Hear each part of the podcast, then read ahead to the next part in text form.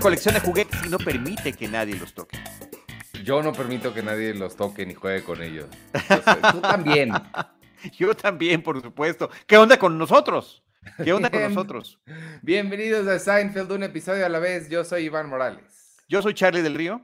Y hoy nos toca hablar de juguetes que no se tocan y de... es nuestro episodio 162, debo decir eso, y eh, vamos a hablar del episodio número 6 de la temporada 9. Se llamó The Merv Griffin Show, el show de Merv Griffin, y se transmitió el 6 de noviembre de 1997. 25 años. Oye, eh, ¿tú no has tenido necesidad de resolver el asunto de que no se toquen los juguetes que coleccionas? Eh, muy pocas veces. Me imagino que no remotamente tantas como tú. Así es, así es. Y tuvimos un reto muy grande, que además empezó inclusive antes de la llegada de Carlos. Tuvo que ver con mi sobrina, la hija de mi hermano, que pues visitaba constantemente este hogar y que había que eh, explicar muy quita, dos, tres años, que estos no se jugaban. Y la verdad que entendió muy bien siempre y cuando tuviéramos otros que sí. Ah, y eso funcionó muy bien. Y esa misma dinámica se aplicó este, ya que llegó aquí el, dueño de esta casa. Sí, me, imagino que ha de ser una cosa complicada. Yo, mi plan, si alguna vez eh, tenemos niños, es guardarlos. Guardar todos ¿A los, niños? No, guardar todos los juguetes como 10 años y, y en 10 años los volvemos a abrir y va a ser como una experiencia de, ah, sí, cierto, no me acordaba que tenía esto. Claro, claro, pero tú crees que no, va a ser peor. A los 10 años va a haber más avidez por tratar de, de tocarlos y, este, y jugar con ellos, ¿eh? créeme. sí, sí, sí Pero Después platicamos, cuando llegue el momento, si es que llega, si es que llega, con mucho gusto te comparto la experiencia. Y es, pero es buena opción tener una opción con la que sí puedan jugar. Claro, sí, efectivamente, efectivamente. Este, pues sí, de eso, esa es una parte importante y problematiquísima. Muy problemática, muy problemática. ¿Sabes qué? Estamos a 18 episodios de poder acabar esta aventura. Eh, hemos recorrido ocho temporadas completas. Hemos tenido temas que hemos dicho, mm, está complicado, le dieron vuelta de esta manera. El de hoy no tiene salvación, no tiene remedio, no tiene justificación. Me incomodó muchísimo y fíjate que esa, toda esa historia no la recordaba yo. Eh, lo de el show de Merv Griffin, que es eh, este Kramer jugando con el set que se encuentra y demás, sí lo tenía muy claro porque es muy divertido, es muy chistoso, aunque creo que nadie conocimos el show de Merv Griffin, que fue un show verdadero y un comediante real en Estados Unidos y que tuvo su programa de televisión mucho tiempo, pero tiene un formato con el cual sí estamos familiarizados, tipo de Tonight Show o todos esos shows nocturnos de Estados Unidos, donde el presentador va recibiendo a sus invitados y en algunos casos de manera ridículamente incómoda, hace que se queden y que se cambien de lugar conforme van llegando los nuevos invitados. Eh, pero bueno, el caso es que a pesar de eso, el programa se entiende y es muy divertido. La otra parte, no sé si la bloqueé, porque el tema de los juguetes sería importante, pero la analogía que está significando en esta ocasión y que no está sujeta a, a, otro tipo de interpretación, o sea, es muy clara, eh, sí. me parece, sí, mal, eh, inconveniente y muy complicada, inclusive hasta de eh, explicar hoy en día. Sí, totalmente. Ahorita que, que lleguemos ahí, creo que sí hay formas de, no sé, tal vez de salvarlo, pero ahorita que llegamos te, te, cuento lo que, lo, que pensé. Este, pero vámonos paso por paso. Arrancamos en la calle, están Jerry y Kramer teniendo una de estas conversaciones por las que ya se ha vuelto para este momento ya famosísimo el programa, que son conversaciones mundanas, eh, tontas, pero muy divertidas. En este caso están hablando de una eh, le prestó Jerry una licuadora a Kramer. Eh, de alguna forma terminan hablando de Caín y Abel y de lo que cada uno de ellos creía que hacía. Y es muy divertido ver que Kramer está seguro que tiene algún tipo de negocio o algo juntos. Eso se me hizo muy chistoso. La mala interpretación, o sea, hacen la referencia de nosotros somos como Caín y Abel. Y dice, y, Jerry, y Jerry le dice, bueno, es que Caín mató a Abel Bueno, pero es que fue por otra cosa. Y entonces eh, empiezan los dos a interpretar las historias. Jerry lo, lo compara o, lo confunde con la historia de la hormiga y la cigarra, la hormiga que guardaba, ¿no? Este, ah, sus provisiones para el invierno y la cigarra que se quedaba de floja trabajando, donde claramente la hormiga es Jerry y la cigarra sería eh, Kramer. Claro, creo que ahí le dice ardilla o le cambia de nombre, pero al final de cuentas es, ese tipo de anécdota. Y por, por el contrario, Kramer lo confunde con este, el Dr. Jekyll y Mr. Hyde. Dice, no, no, no, cuando se tomaba la pócima algo le pasaba a Caín y bueno, o sea, están perdidos los dos en temas bíblicos. Pero creo que lo, lo, lo, lo, hacen muy bien. Sí, tienen una forma muy encantadora de hacer esas tarugadas. Y pues en esta misma conversación van caminando y se encuentran con uno de estos basureros enormes que hay. Son muy, creo que muy típicos de, de ciudades en Estados Unidos y de Nueva York. contenedores de basura. Contenedores de basura, exacto. Y resulta que supongo que han de estar atrás de algún foro o algún lugar de construcción y tiraron, encuentran ahí desechado ya el antiguo set del show de Merv Griffin, que es este programa del que hablabas tú. Em, pues obviamente, claro, cuando terminan de, de usar esos sets, algo les tiene que pasar que según yo los guardan en una bodega enorme por si algún día se llegan a volver a requerir, pero en este caso lo tiraron a la basura ¿Y qué es lo más lógico que puede suceder? Por supuesto que Kramer se lo, llegue, se lo lleve a su casa. Y creo, nada más para hacer como el comentario, no me parece, este, este, en particular, no, o sea, sí está muy loco, pero no me parece tan alocado. Siento que si yo tuviera el espacio suficiente, sí es el tipo de cosa que haría. Bueno, a ver, aquí, primero que nada, saludos a Víctor Recinos y también a Manuel González. Yo creo que el comentario de Manuel lo vamos a guardar un ah. momento. Es muy buen comentario, es muy buen comentario, Manuel, una vez más te estás luciendo con la referencia que haces del programa. No, ah, tiene otro. Este, pero ahorita que lleguemos a ese punto del programa lo mencionamos para para que todo el mundo vea qué tan atinado es lo que nos estás comentando y te lo agradecemos porque tienes toda la razón. Tienes toda la razón. Oye, este, mm, sí, eh, digo, nada más para que ubiquemos este tipo de contenedores, son los que tienen una forma conveniente para que cuando llegue el camión de la basura lo pueda levantar por completo y lo vacíe. Están, en, los hemos visto en muchísimas películas y series de televisión a los costados de edificios, de empresas y demás, ¿no?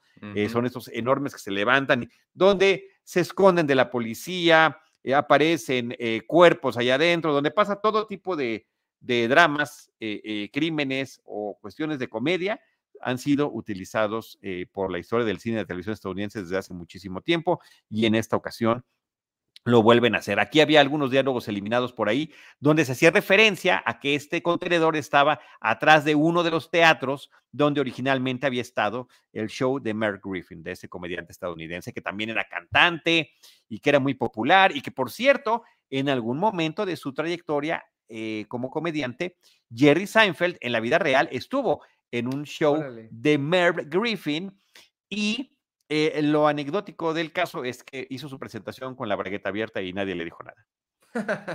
Sin querer. Ups. Sí, sí, accidentalmente, por supuesto. tal vez era un beat. Uno, uno, nunca sabe con estos comediantes. Eh, sí, pero acuérdate que él no es de ese tipo de props. Eso es cierto, eso es cierto. Este, pues total que Kramer se queda ahí muy fascinado viéndolo y nos vamos a comenzar la siguiente historia, también muy babosa, pero muy divertida. Y está George manejando su carro, va con una nueva novia a un lado. Él le viene presumiendo de lo bien que pudo lavar su carro. Ella de inmediato percibe el olor a plátano. Y esto hace que George se distraiga un poco, no vea hacia dónde va manejando. Ella le dice, cuidado con esas palomas. Y George le dice, no, no te preocupes, se van a quitar del camino continúa avanzando y qué tal que las palomas no se quitan y las atropella y nada más se ve un montón de plumas volar. Así es, así. Pero todavía no se menciona el trato, ¿verdad? No, todavía no. Ok, ok, ok, ok. Lo seguimos aguantando. Entonces, eso es lo único que vemos. De aquí nos vamos a Jerry con su nueva novia y ve esto que comentábamos al principio del episodio. Ella tiene una repisa llena de juguetes eh, nos cuenta que los heredó de su papá y todos están en perfectas condiciones. Este, y por supuesto, no deja que Jerry juegue con uno de ellos, que él quiere ir a meterlo al, al lavabo del baño, al lavabo de la cocina, porque es un, eh, es un G.I. Joe, buzo, un traje de buzo de G.I. Joe.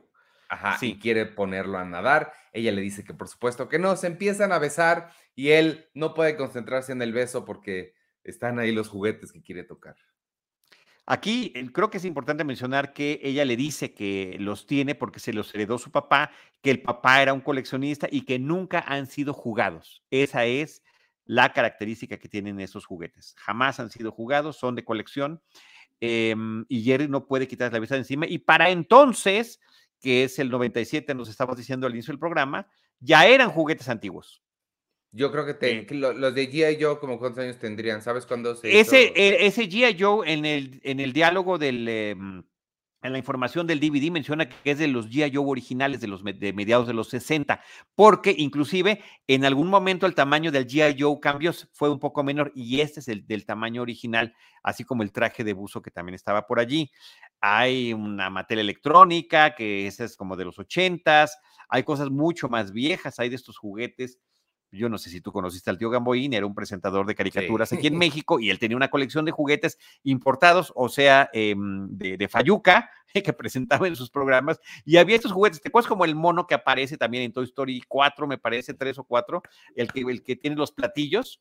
Este, que son de cuerda y son muñequitos que hacen movimientos repetitivos. Ahí hay uno de esos y muchas otras cosas más.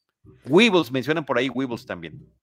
Este, pues sí, pues, y, él, pues por supuesto quiere jugar, ella no los deja. De aquí nos vamos a la tercera historia, que es la historia de Elaine. Ella está en su oficina y a este personaje yo sí lo recordaba muy bien porque he visto gente así. Ella se está por tomar un café y de repente se le aparece alguien que no hace ruido cuando se, cuando se mueve y causa que se tire el café encima a ella. Es Lou Fillerman, él es nuevo aquí. que sí, así es como se presenta. Eh, hay, hay, aquí un paralelismo muy grande con otro personaje que salió en alguna temporada previa, que era el Close Talker, o sea, el que habla muy cerquita. ¿Cómo se llama ese comediante que salió en el, Close Talker? Híjole, no me acuerdo quién era. No me acuerdo quién era. Ah, el que sale en Beverly Hills Cop, es uno de los policías de Beverly Hills Cop. Eddie Murphy. ok, de los detectives que conoce este, Eddie Murphy. No, no me acuerdo. Es, un, es un comediante muy, muy, muy famoso y muy conocido en su momento. Bueno, este, este otro, este, le llaman el, creo que en el subtítulo es deslizador, ¿no? Es el que se desliza sin que te des cuenta y cuando ya viste, ya está allí. Yo debo de confesar, aquí, aquí en casa, Andy hace eso. Es especialista. He brincado porque estoy, no sé, lavando los Volteo y de repente ya está ahí. Ella es, una deslizadora. ya lo a la fecha, A la fecha me sigue asustando. Se llama George, este, George Nelson, George, algo así. George Reinhold. Ese, George Reinhold. Como juez, George Reinhold es su nombre, sí. Él era el close talker. Y este es el, el pues, ¿cómo le pusieron en inglés? El deslizador. Slider, algo, ¿no? Algo Sidler, Sidler. Sidler, Sidler, sí, que de repente está a tu lado, ¿no? Ah, por eso eh, está de un lado, sí. Yo no tengo a nadie tan cercano en mi vida que sea así, pero sí he conocido gente que Es que si tienes a alguien cercano, pues es más cercano de lo que crees. Y, en los momentos más, en los momentos más inesperados. Wow. Bueno, pues de aquí nos vamos a la cafetería. Eh, George le está contando a Jerry lo que le pasó con las palomas y está muy molesto y tiene razón en estarlo. ¿Por qué? Porque los humanos y las palomas tenemos un trato. Nosotros manejamos, ellas se quitan y nosotros nos hacemos de la vista gorda cada vez que hacen de sus fechorías en las estatuas. Correcto, correcto. ese trato. Ahora, ese trato existe. Es, es increíble. Hay aves, palomas u otro tipo de aves, por lo menos aquí en la Ciudad de México, que están en, en el camino, en la carretera, y conforme te vas acercando, se quitan en el último instante. Yo pienso mucho en este episodio por eso, porque es una cosa extraordinaria y ridículamente cotidiana. Por supuesto que nunca he acelerado. Por, lo que antes sí hacía yo era como que iba más despacito, pero eventualmente se iban. Ya veo que si va uno a la velocidad normal, de todas formas se quitan. Eh, ha habido close calls, ha habido así como que, ay, wow, no, o sea, debería tener una cámara de esas que van en el frente del coche para grabarlos y ponerlos en, cámara lenta para ver si se ven como, como una toma buenísima de un águila que hay o de un halcón que hay en este episodio. Es un águila, ¿no? Es un águila. Este, pero sí, es un trato que es, que es realidad. Y aquí va el comentario de Manuel González. Manuel González dijo, teníamos un trato. Ustedes avisaban que habría stream y lo harían a un horario adecuado y nosotros los veríamos en vivo. Es verdad, eh, lo hemos hecho, ese ha sido nuestro trato, Manuel, y además te lo agradecemos. Siempre tienes comentarios muy bien vinculados a cada uno de los episodios eh, cuando nos saludas y eso te lo agradecemos y lo apreciamos mucho.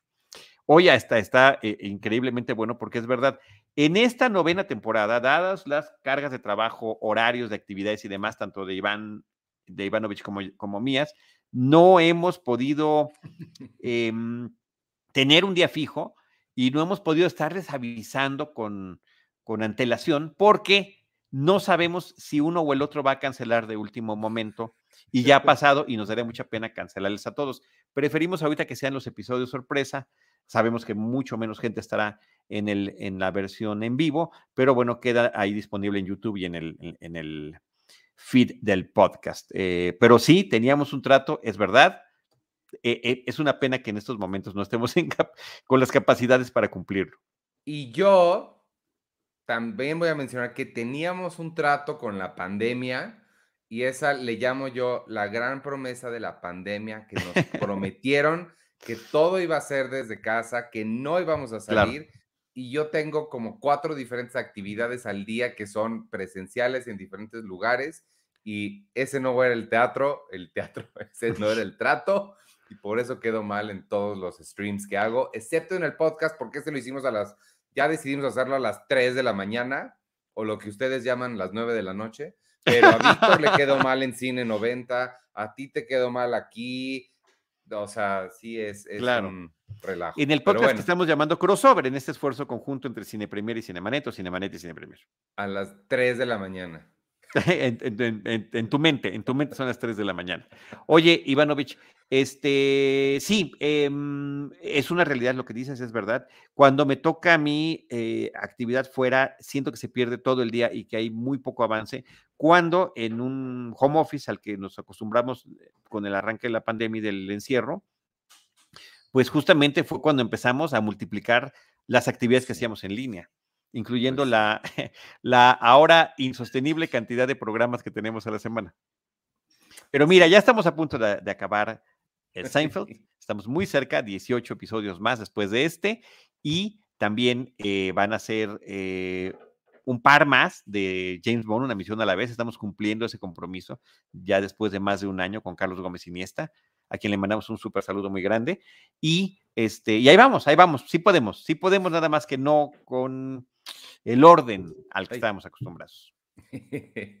bueno, pues ahí mismo en la cafetería llega, están hablando em, George y Jerry de esto que le pasó con las palomas. Evidentemente la nueva novia de George ya no quiere tener intimidad con un asesino de palomas y ambos dicen que no entienden a las mujeres y me encanta este comentario porque justo va entrando Elaine y Jerry nada más dice, ahí viene una. Y ella llega a contarles de este muchacho nuevo de su oficina y aquí es donde sale el término the sidler, la persona que se acerca, se pega a ti y nunca lo viste venir. Sigilosamente, sigilosamente. Ahora dice que ya este, estaba, estaba preparándose una sopita en la, calentándose una sopita en la oficina y estaba cantando una canción del Rey León que Ria le dice Hakuna Matata y pensé que estaba sola. Y Jerry le dice, de todas formas eso no está bien. Eso no lo, no, lo hace mejor. Em, de aquí nos vamos, están llegando Elaine y Jerry a casa de Jerry, pero escuchan algo, Kramer les habla desde su departamento, entran y resulta que ya construyó en toda su sala o en todo su departamento el set de Merv Griffin y los recibe como si fuera parte del, del show me, me parece toda esta secuencia, todas las escenas que suceden ahí súper divertidas, porque sí veo a Kramer comprándose este, e, e, este juego de presentarlos a cada uno, hacer que interactúen entre ellos. Y obviamente ellos, pues, medio le siguen la onda, pero también lo, lo señalan lo absurdo de todo esto. Creo que funciona muy, muy bien. Jerry termina por irse y Kramer le hace este comentario que hacen este tipo de anfitriones que le dice, es posible que te veas más bella que la última vez que te vi y esto sí le gusta a Elaine, que nada más le sonríe. Exacto. Eh, eh, un papelón que hace Kramer, fíjate que en el Inside Look, en el documental que viene en el DVD, todo mundo elogia el gran rol que tuvo Kramer en este episodio, porque efectivamente se convierte en un anfitrión televisivo, con haber puesto todo el set, haberlo armado. De hecho, el nombre original del episodio era The Merck Griffin Set. Y justo cuando llegue y lo ven, es lo que le dice, dice a ellos, el set de Matt Griffin, de Merck Griffin, cuando entra, ¿no? Dándole el, nombre original que tenía el episodio. Terminaron poniéndole el Merck Griffin Show. Aquí hay que mencionar eh, la increíble labor del equipo de producción y de diseño del, de Seinfeld, de la producción, porque eh, a ver, en ese entonces el tema del Internet no estaba tan, tan fácil de utilizar, no había tantas imágenes disponibles. Tuvieron que comunicarse con la gente que hacía la producción original de ese programa para pedir fotos, para pedir videos, inclusive en algunos casos hasta parte de los em, diagramas. Eh, eh, ¿Planos? Planos, los planos los planos del set y lo pudieron armar muy bien. Y con otro gran detalle que es sensacional, que las luces no todas prenden. Y esa, esa miseria, este, a pesar de lo bien que está armado y todo, pero que se ve que las luces están fallando, le da todavía más personalidad Kremer a la, a la situación.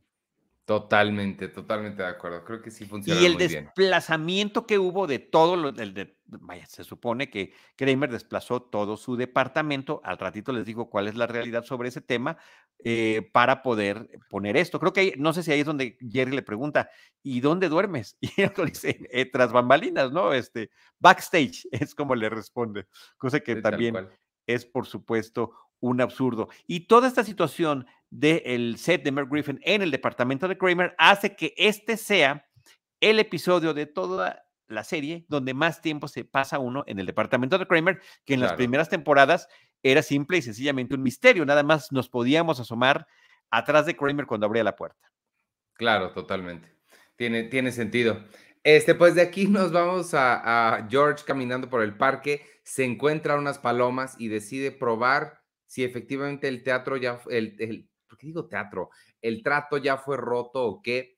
Y sí, en efecto, corre hacia ellas y las palomas no se quitan. Por supuesto que había un niño enfrente y ve cómo arrolla a estas palomas el corriendo. Este. y, oye, y, y, George grita: Teníamos un trato. Pues es que sí lo teníamos. Sí lo teníamos.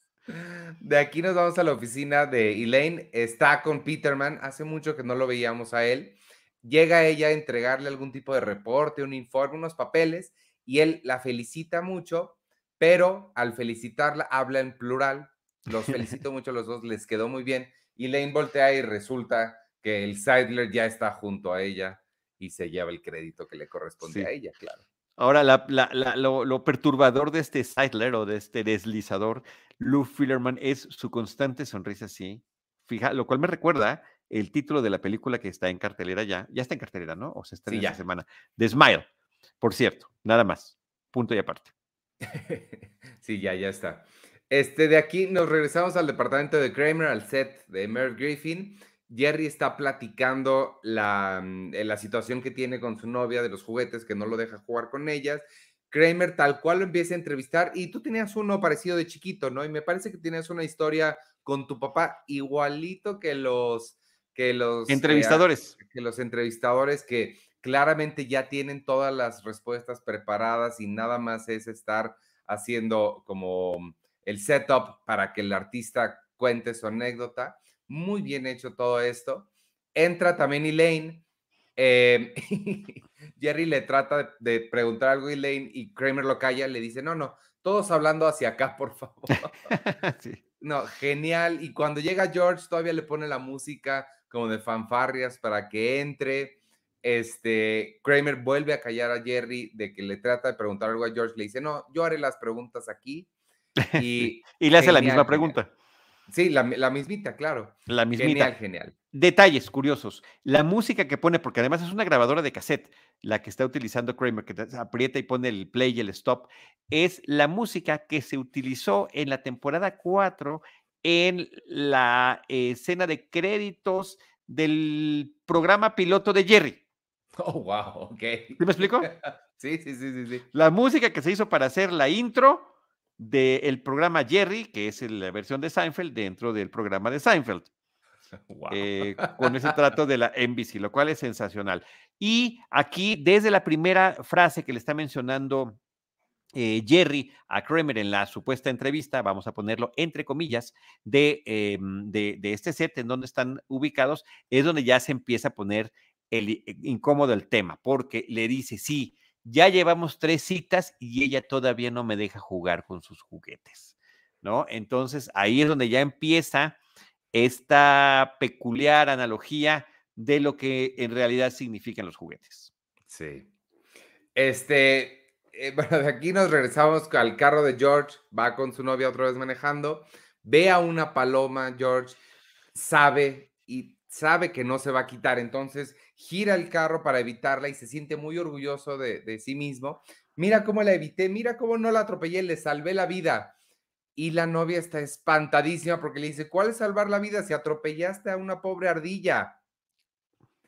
George nomás no puede ganar. No, y dice, ardilla, con ellas no tengo ningún trato. sí, con las ardillas no hay tratos. Así es. Este, de aquí nos vamos al departamento de la novia de Jerry y él les están besando, él la abraza, no, no, están viendo la televisión, él la intenta abrazar, pero alcanza a estirar su mano y empieza a jugar con uno de sus muñequitos. Ella pues le reclama y le dice, sabes que ya no quiero nada, me duele mucho la cabeza, tráeme una aspirina.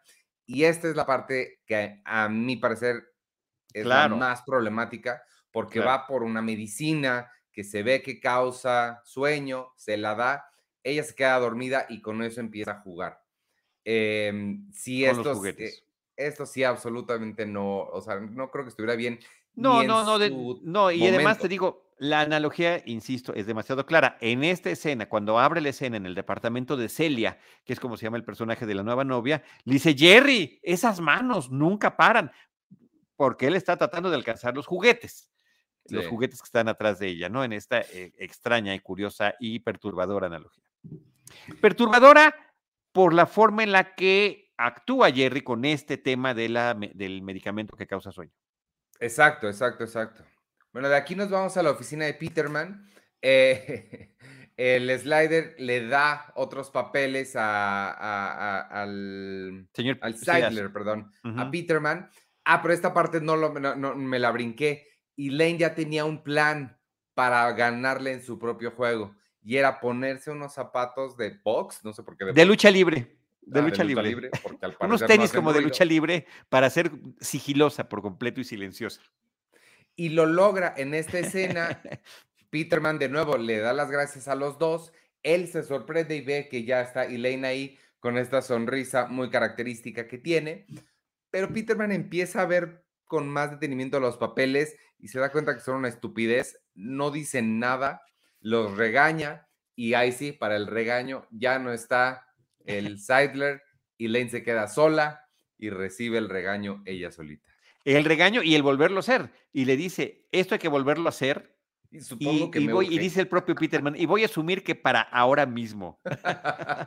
y entonces Lane se voltea, bueno, yo creo que lo haremos, ah, démelos, porque ya se había ido el Seidler. Nos vamos aquí a ver a Jerry con la novia atrás durmiendo. Él está feliz de la vida jugando con los juguetes. Con el Joe. Em, y eh, los dejamos ahí. Nos vamos a ver al veterinario, a donde llevaron a la pobre ardilla, George y su novia. El veterinario les dice, pues la puedo salvar, pero va a salir caro. Necesito mandar pedir unos ah, eh, herramientas especiales pequeñas este, y pues, pues sí va a salir caro, se puede, pero es complicado. Y, George todavía le pregunta, ¿y cuánto costaría nada más dormirlo? 80 centavos. sí, porque es por libra. pero no, la novia dice, no, por supuesto que queremos que sobreviva, entonces Eso es lo que va a tener que suceder. Que se haga, que se haga todo lo posible. Eh, nos regresamos al set de Kramer, del show de Merv Griffin en su departamento. George está terminando de contar su historia de las ardillas. Resulta que estas eh, herramientas especiales miniaturas las van a tener desde El Paso. Eh, Kramer dice, este tipo, es que los comentarios que hace son tan atinados, justo es lo que hemos escuchado a tantos anfitriones decir y es, ah, yo tengo una historia muy loca en El Paso, ¿verdad? Se ríe con Newman que ya está ahí haciéndole segundas, que es otro, como, pues, no sé, la elemento, otra característica de estos shows, ¿no? Que siempre hay un patiño que, le está dando, que está siguiéndole el juego al anfitrión. Justo, creo que patiño es la palabra adecuada. Em, entra Jerry y cuenta la historia de lo que acaba de hacer con su novia y para sorpresa, bueno, no sé qué tan sorpresa es porque a veces Kramer no es la primera vez que es el más eh, que tiene la voz de la razón, un, Pepe Grillo de repente, ocasionalmente. Sí, tampoco es la primera vez. Y si es él, si se alarma, manda a corte comercial y le dice a Jerry: Mira, lo que hagas tú en tu vida privada no me importa, pero aquí este es un show familiar. Exacto, exacto, exacto, exacto. Sí, eh, aquí hay un dato curioso nada más. Eh, la parte en la que George dice que los instrumentos o los, eh, ¿cómo las herramientas, las, están, las pequeñas herramientas para curar a la ardilla, las van a traer del paso, se oye en off mientras nos están ubicando en el edificio. El diálogo, el diálogo original era más largo y hablaba sobre, eh, pues que ya se había quedado sin crédito en su tarjeta y Jerry decía, bueno, solamente te, va a quedar, te van a quedar boletos eh, te van a quedar el dinero suficiente para agarrar un, boleto de camión al paso. y entonces cuando Kramer dice el paso, no, pero fíjate cómo esas cosas se pueden trabajar en la postproducción y quedó mucho más chistoso de esta manera. Sí, funciona, o sea, sí no se nota para nada. Así es. Este, de aquí nos regresamos a la oficina de Elaine. Ella ya tiene un plan para que no le vuelva a suceder esto con el Seidler y le regala una cajita de Tic Tacs. Le dice que su aliento apesta y le dice, siempre carga estas contigo, nunca las sueltes, siempre tráelas contigo. Y él cuando se, lo agradece mucho, se empieza a alejar y se escucha cómo se sacuden las pastillitas y parece que el plan va a funcionar. El plan era ponerle un cascabel al gato, literalmente, en otra de estas analogías del episodio. Este, de aquí nos, que por cierto, no hagan eso con sus animales porque los vuelven locos, pobrecitos. Imagínate todo el día tener un cascabel ahí horrible. Un sonido ahí, claro. Este, nos regresamos al departamento de la novia de Jerry y ahora ya hasta invitó a George. Y aquí creo que así pudo haber sido manejado un poco con menos problematicidad. si ella nada más se queda dormida, es que el problema es que la drogan, pero aquí nada más le dan de cenar y se queda dormida. Creo que no está tan Ah, pero sí hablan de que en, el, en el pavo hay un elemento que te da sueño, además le están sirviendo vino, de una caja además, vino de caja. Sí, no, sí este, está, eh, o sea, vino barato, ha funcionado pues. poquito mejor, pero sí está muy gacho. Sí, no, no, de ninguna manera, porque al final de cuentas también es un, es intoxicarla de una u otra forma. No es chistoso. A ver, lo de, lo de la analogía, si no hubiera ese tema de dormirla o sedarla de alguna forma, creo que sería chistoso, no me deja eh, jugar con sus juguetes. Llevamos tres citas y no lo logramos. Ay, siempre tus manos tratan de agarrar todo y están hablando de los juguetes físicos, de la colección de juguetes, pero se presta la analogía de lo que, de, los avances, ¿no? Que uno puede, de, de, la intimidad que se va a ir consiguiendo poco a poco en una relación de pareja. Pero ya, cuando metes el elemento eh, de, de la inconsciencia, ahí es donde ya total, o sea, es absolutamente inadmisible. Yo creo que en aquel entonces y ahorita más que nunca. Sí, yo, lo que había pensado es que podían sacarla del departamento a hacer alguna excusa para que se tuviera que ir y él quedarse claro, ahí. Claro, claro, claro. Sí, sí, fue, fue, fue muy chistoso. Ahora, nada más te quiero dar otro dato eh, también curioso. Este es el primero de tres episodios que hizo el guionista Bruce Eric Kaplan, que, entre otras cosas, pues eh, fue eh, productor ejecutivo y guionista de una serie que te gusta a ti mucho que se llama Six Feet Under.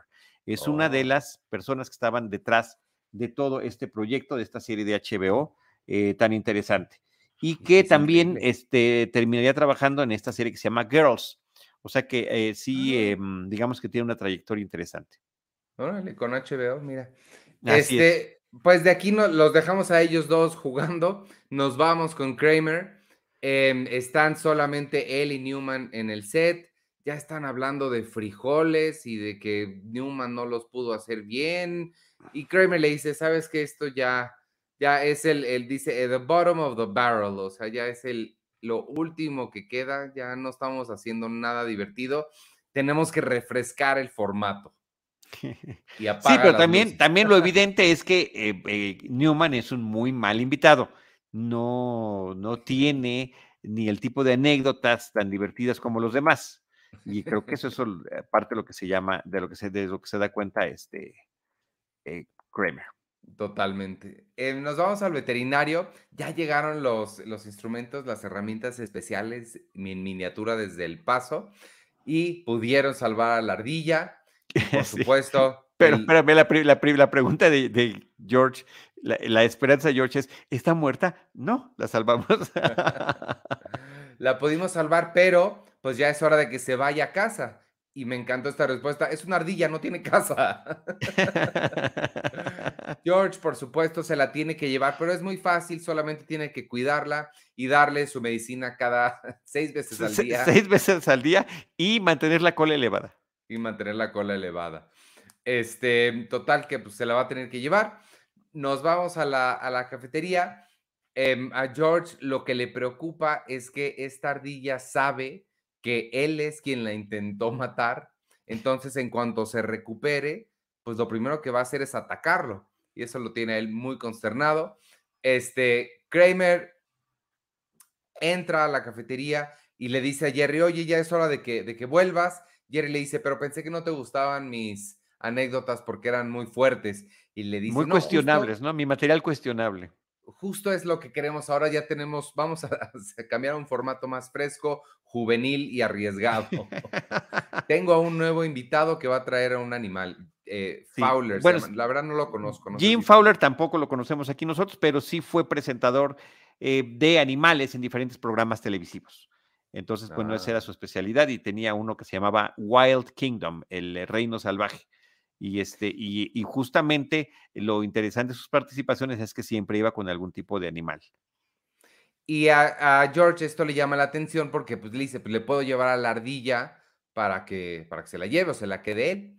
En ese momento también entra Elaine, eh, se entera de lo que estaban haciendo con la muchacha esta, también se alarma hasta que escucha que entre todos sus juguetes tiene un hornito eh, de juguete y pues este sí le llama la atención a Elaine y resulta que también quiere ir a jugar con él. De acuerdo. Aquí también, este, creo que uno de los elementos que, que es importante mencionar y no sé si a ti te, lo, te hable de esto, pero a mí sí, de todos esos juguetes que no pudiste tener en tu infancia y que sí los querías y que los veías en los anuncios, pero que al final no los tuviste, ¿no? Y ahora que seas adulto, sí llamaría la atención decir, pues es que yo nunca tuve tal juguete y ahora puedo jugar con él. Está aquí a mi alcance. O sea, es, eh, digamos que a eso está apelando el episodio. Sí, totalmente. Y esa parte sí la puedo entender muy bien. Sí, claro. Este, antes de eso, nos vamos a la oficina de Elaine y ella está comiendo, comiéndose unos tic tacs y Peterman entra volado y le dice, ¿qué es ese sonido? Eres tú, tú eres la que tiene ese sonido que me ha estado acechando. No quiero volver a escuchar eso. La próxima, si escucho una más de esas, te, este, te va a ir muy mal. le, le, dice, a menos de que seas una de esas brujas como la que me encontré no sé dónde. Esas historias. Una bruja, una bruja vudú en Haití. Este, entonces ella sale pues buscando, corriendo a Lou, el Seidler, para quitarle los tic tacs. Le dice, pues prueba otras cosas, a él no le gusta nada, hasta que ella le menciona los chicles. Dice, pues comete chicles. Y él le dice, no me gustan los chicles, los únicos que me gustan son unos que salían de unas máquinas que dejaron de producir hace 20 años. Y Lane le contesta, ah, pues estás de suerte. Estás de suerte, apestosito. Ajá, porque ella sabe dónde conseguir estos juguetes antiguos. Sí, pero además le, le, está diciendo que tiene mal aliento y demás, por eso le dice apestacito. Oye, otro un detalle que me pareció muy chistoso. Cuando Peterman está todo este, eh, eh, quejándose de este ruido que oye, dice, lo escucho en mi oficina, en los pasillos, hasta en el baño de hombres. Qué vergüenza, Elaine. Porque pues obviamente era el otro, ¿no? Pero él piensa que es Elaine. Y también le dice con esto del ruido vudú, y si acaso eres una de las muertos vivientes, también me enteraré de eso. también, me enteraré. Este, nos vamos al departamento de Kramer. Ya está ahí Jim Fowler con una, con una águila, con una águila, y pregunta que dónde están las cámaras. Pero lo, lo, ignoran los demás. Eh, Kramer le pregunta a Jerry con la qué ha pasado con lo de su novia. Este, él le cuenta, pues es que ya, ya podemos jugar, la duermo y jugamos. Y en ese momento Kramer dice, ah, pues te tenemos una sorpresa, como en estos shows de, no sé cómo se llaman, donde confrontan a gente, Celia, pásale. Y resulta que ahí estaba ella, sale y pues por supuesto le reclama todo a Jerry. Como el show de Jerry Springer, de esos eh, eh, shows eh, ah, sensacionalistas, donde enfrentan, creo que Springer es de los más famosos, inclusive, bueno, hasta sale en Austin Powers, enfrentando a, a, Doctor Evil con su hijo. Este, y que es del, de eso se trata cada episodio, ¿no? Inclusive tienen eh, guardaespaldas o gente de seguridad para contener a la gente cuando se le avientan los unos a los otros. Y este le dice, ese es nuestro nuevo formato, Scandals and Animals, le dice, escándalos y animales. Eso eh, está bueno.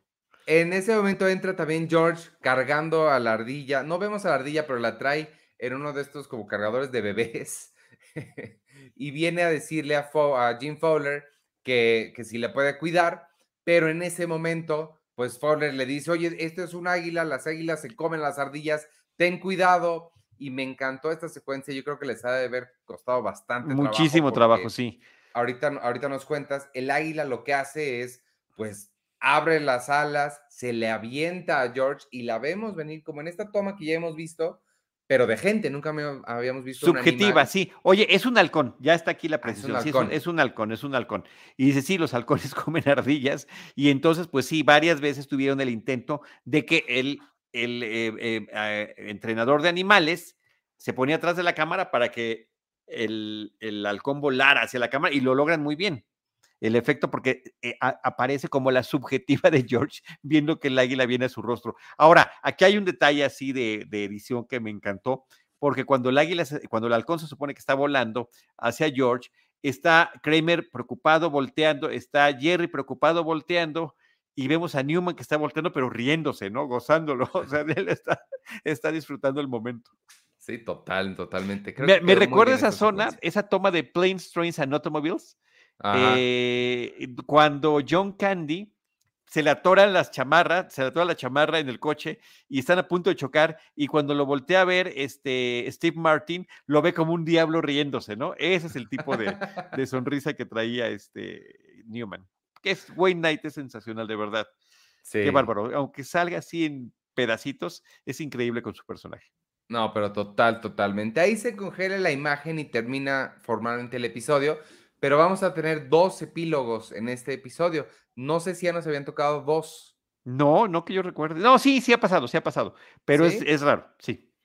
Este, pues en el primero vemos que ya todo el set está todo destruido, George está todo arañado, eh, estamos en la cafetería y nos enteramos de todo esto y llega al final la novia de George con un pan de nuez y le di, claramente entendemos que es para la ardilla él se tiene que ir, nos confiesa que ella sigue igual de fría con él, pero ahora tiene que cuidar a la ardilla esta y todavía voltea a la ventana y ve a las palomas que, y, les echa la culpa, es, culpa de ellas que él esté así de arañado. Claro, además les, les dice, no se rían, no se rían, ya veremos cuando yo esté en mi coche, porque hasta la última vez que escuché ya no tenemos un trato. Y, y, cuando le pregunta a Jerry por la ardilla, le dice, sí, está durmiendo en mi cama. Entonces, entonces, no, todavía no hay acción. Él en el sofá.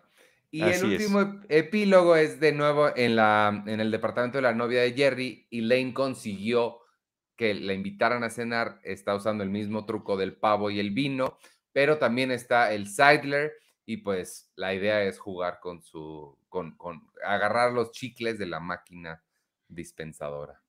Así Aunque esto es, ya no lo vemos, es. esta parte.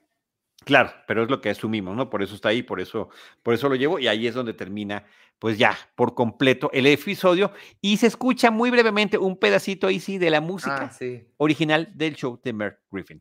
Así que, este, bueno, pues sí está como esa parte como bien redondeada, ¿no? Em, el, el último detalle que yo quisiera agregar, Ivanovich, es que no vimos en todo el episodio, que es de los pocos episodios donde llega a suceder esto, el departamento de Jerry. Ah, Y no te das cuenta que no lo No. viste porque varias veces están a punto de entrar al departamento y terminan yéndose al departamento de Kramer donde está el set de Mer, de Mer Griffin. Y en la realidad es que lo que se tuvo que desmontar para la grabación de este episodio fue el departamento de Jerry para poder meter el set de Mer Griffin que tanto eh, trabajo les había costado reproducir. Tiene sentido. Mira, Tiene mucho sentido. Hablando de los espacios, ¿no? Por, por el- en, el- en la historia del episodio, este, eh, Jerry cuestiona, ¿no? Oye, ¿dónde vas a dormir, no? Si ya ocupaste todo tu departamento. Y en la vida real, en, en la filmación del episodio, pues no cabían todos los sets. Tienen el de la cafetería, tienen eh, el, de, el de los otros departamentos y pues tuvieron que quitar el de Jerry, que era el más grande, para hacer el de Mel Griffin, que es donde buena parte y la mejor parte, además del episodio, sucede. Wow, claro, sí. No, no, no me fijé para nada que no habíamos visto el departamento, pero Sí. sí. No, no, eh, eh, eh, es un juego mental. Sí. Porque pues sí, estás a punto de llegar, estás a punto de llegar más de una vez y al final no lo haces y no te percatas que así es cierto, ¿no? No es tan evidente como en el restaurante chino que todo el tiempo están en el restaurante chino. Mira, qué interesante. Sí. Qué padre, qué bueno. Oye, como pues en los muy Hamptons, buena. ¿no? Que están en los Hamptons. Claro. Fuera del, del elemento problemático, creo que muy buen episodio, sobre todo por lo de Mary Griffin. Para mí Lo de funcionó Griffin es sensacional. Insisto, insisto, de parte de todo el equipo de producción, sendos elogios para eh, eh, eh, Michael Richards en, en esta versión que nos da de Kramer, que se pone como, no, que parece que encontró su verdadera vocación, que sería como de, de- como de anfitrión de programa televisivo. Y eh, aquí, en este episodio, y aquí hay unas tomas que nos pasan en el Inside Look, en el documental que está en el DVD, la que no aguantaba la risa era Julia Louis Dreyfus. Se reía en el momento, está grabado cuando ella se reía, y también cuando lo está contando en el, en el Wow. documental, también termina casi llorando de la risa y explica, tenía yo que eh, hacer puñitos con mis manos para lastimarme con mis uñas dentro de las palmas y tratar de evitar reírme. Wow. Y aún así le costaba trabajo. qué padre, qué bueno. Sí, está buenísimo. Este, pues no sé si tengas algún otro detalle o ya con eso. Ya con eso de, saludamos a quienes por suerte, eh, la cual agradecemos, nos encontraron. Carlos Llanas dice suerte la mía de encontrarlos en vivo. Gracias, Carlos, por habernos encontrado. Vladimir Reyes, saludos desde Lima, Ivanovich, y también para Charlie, good vibes. Muchísimas gracias. Y por supuesto, Manuel González y sus atinados comentarios. Y Víctor Recinos. Víctor, qué gusto saludarte. Listo, pues vámonos entonces. Hoy hablamos del episodio número 6 de la temporada 9. Se llamó The Merv Griffin Show, aquí en Seinfeld, un episodio a la vez. Yo soy Iván Morales y me pueden seguir en arroba Iván Morales. Gracias. Yo soy Charlie del Río. Me pueden seguir como arroba Charlie del Río. Charlie del Río Cine y Series, donde tratamos de eh, poner todas las cuestiones donde, donde estoy participando. Recordarles, el martes los esperamos en crossover para platicar de estrenos de cartelera y streaming, de lo que hayamos visto y que queramos compartir con ustedes. Y la próxima semana vamos a llegar al último episodio de Pierce Brosnan con James Bond, una misión a la vez. Oye, ¿y tu taller? Mi taller. Ah, qué bueno que lo mencionas. Muchísimas gracias. A ver, eh, antes de lo del taller o lo del curso de Star Trek, eh, de eso estamos hablando, ¿verdad? Sí, claro. Antes de eso, se eh, adelantó uno, un una aspecto que se llama Cinecharlas, que organiza eh, Silvestre López Portillo, donde cada semana se platica de una película distinta con un distinto invitado. A mí me toca ser el segundo invitado, me toca el segundo lunes de octubre para platicar de Pink Floyd The Wall. Oh, Eh, lo cual sí me llena de emoción porque es una película que me gusta muchísimo. Creo que hay muchas cosas que hablar de esa cinta. Ahí sí, para hablar, fíjate, de metáforas y de analogías Sí, muy bueno. serias que a través de la música y la historia nos están presentando. Em, esto es, no, no, no recuerdo ahorita la fecha, pero es el segundo lunes de octubre. El, el, em, las cinecharlas se, se compra el boleto por, por las 8 hay diferentes personas que van a estar dando diferentes pláticas, incluida Silvestre, incluido un servidor, incluido Areli Paz, por ejemplo, y que este, mm, vamos a estar allí. Así que, bueno, en mis redes sociales pueden encontrar tanto en Twitter como en Instagram, como en, ¿cuál es la otra que me falta? Facebook, este, Charlie de los Series, los datos de eh, cuál es la programación, quiénes son los participantes y demás por si se quieren sumar a ese proyecto. Gracias. Cine Charlas que empiezan a partir del primer lunes de octubre, la primera plática sobre la película La Reina con Silvestre López Portillo. Muy bien, pues ahora sí, vámonos. Gracias, gracias por el anuncio.